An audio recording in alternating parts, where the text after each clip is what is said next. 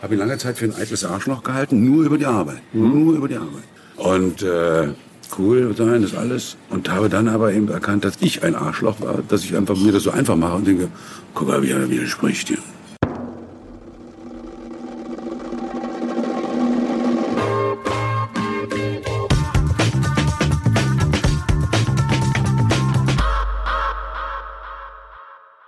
Suchen Also Sie sich Ihre Rollen sehr gezielt aus? Nee, oder? Keine Ahnung.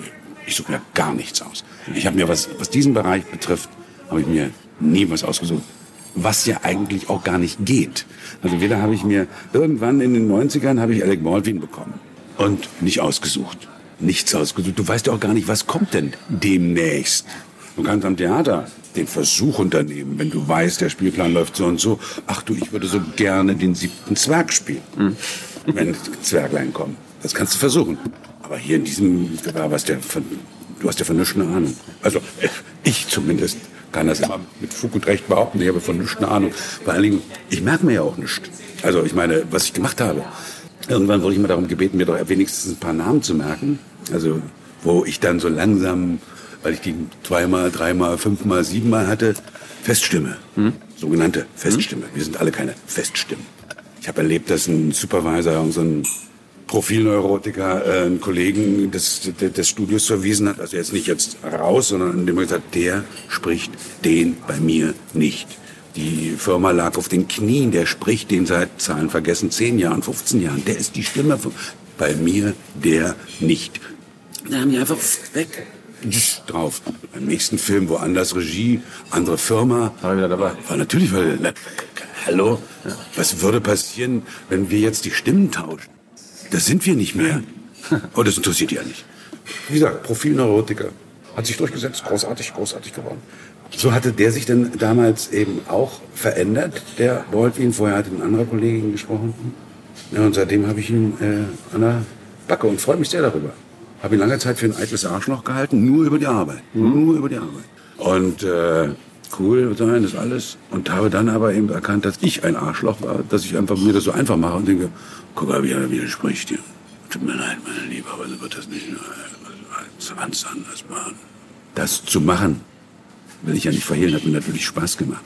Weil damals war der eben schön nah am Original. Auch Am Original, her damit, drauf. Aber er hat dann viele Sachen, immer so kleine Rollen, wo er richtig komisch war und uneitel. Zähne rausnehmen und äh, gosch, äh, einen Kinderfilm Sakko aufmachen. Und siehst du, dass er so ein Wanz kriegt und so, richtig. Und dann eine Serie 30 Rock, wo er auch sehr komisch war. Also fand ich ihn zumindest da streckenweise sehr komisch. Und das macht dann einfach Spaß und dann hast du, dann kannst du, wenn du nach hinten guckst, schon sagen, danke. Wem auch immer. Äh, ich weiß es ja nicht.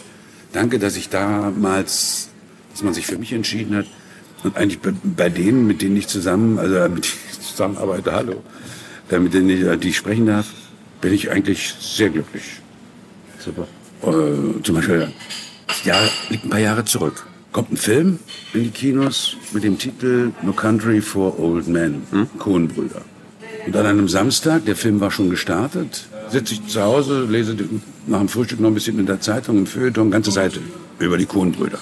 Aus Anlass dieses Films. Und sagt zu meiner Frau, äh, Eva, Coen-Brüder.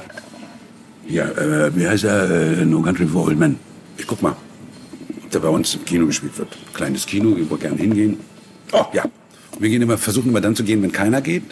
Das ist in der Regel, nach unserer Erfahrung, Nachmittag. Hm? Da sind wir ziemlich allein. Es riecht nicht so stark nach irgendwelchen Gesottenen oder weiß der Geier, was die sich da alles einpfeifen. Und dann gehen wir rein, immer wenn die Werbung vorbei ist. Die haben mir dann immer die Tür auf und sind drin. Und der Film beginnt. Nach einer Weile denke ich, Ihnen Arsch, das kommt dir jetzt aber sehr bekannt vor. Weite. Jetzt könnte es sein, dass da einer ins Bild kommt, der hat so ein, da, da ist er ja schon, jetzt kniet er sich hin oder legt sich hin, nicht vergessen, zielt, schießt und sagt Scheiße. In dem Augenblick sagt der Scheiße mit meiner Stimme. Meine Frau, jetzt weiß ich, warum wir ins Kino geht und lass mich doch. Sag, Lass mich nachdenken. Ich dachte nach und dachte dann, jetzt habe ich es gefunden. Ich hatte überhaupt keinen Anhaltspunkt. Und sag mir, du musst ja Kino lang machen. Ich sage mal, maximal 15 Minuten sind wir den Typen los. Und dann stellt sich heraus, das war Josh Brolin, den ich da gesprochen hatte in dem Film. Das war Nach 15 Minuten waren wir ihn noch nicht los. Da nahm der Film richtig Fahrt auf, glaube ich, mich zu erinnern. Naja, dann, und dann guck mal an. Das war aber eine schöne Rolle. Ich hatte zwischendurch immer, warte mal, warte mal. Ah, ja, jetzt checkt der ein. Ich glaube, dann kamen immer Bilder. Hm, dass er jetzt das Geld in einem Klimaanlagen-Dings versteckt. Dann wusste ich noch, Mexikaner, äh, als er sich der Grenze nähert, dann schmeißt er irgendwie noch mit der Tasche rum oder irgend sowas. Also, aber ansonsten alles vergessen. Und dann habe ich irgendwann 14 Tage später, habe ich irgendwann mal eine Hose aus dem Schrank genommen. Und als ich die angezogen hatte und in die Hosentasche griff, meine Buchhaltung sieht so aus, dass ich mir irgendwo eine Ecke abreiße von Drehbuch. Und dann kritzel ich da immer drauf, was ich gemacht habe. So, keine Ahnung, 37 Takes. Ja, genau. Und dann stecke ich das in die, in die, in die Hosentasche und äh, äh, finde ich es oftmals nicht wieder. Und dann muss ich die Aufnahmeleitung anrufen. Was war das nochmal? Jedenfalls unterhole ich ihn raus und er so. Ich war schon überzeugt nach dem Kinobesuch, aber da stand es ja nochmal schwarz auf weiß. Das war also einer von den Terminen, ich glaube, ich hatte zwei, wo dann eben der Tag drauf stand und, äh, und Country for Old Men und die Anzahl der Takes und die Rolle. Ja, völlig vergessen. Das war schön. Das glaube ich. Ja.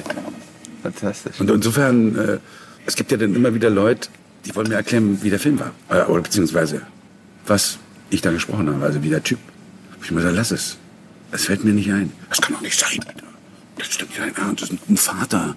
Und der behandelt seine Tochter richtig scheiße. Und das warst du. Ich sag, tut mir leid. Ich weiß es nicht mehr. Ja, wie kann man denn sowas vergessen? Ich sag, du, das ist ein weites Feld. Da wollen wir jetzt gar nicht anfangen, dieses weite Feld zu beackern. Das führt zu nichts. Du kannst dir nicht vorstellen, wie viel ich mache. Ist auch gut so. Und ich kann mir das nicht merken. Es gab eine Zeit, das war, glaube ich, zweite Hälfte der 90er.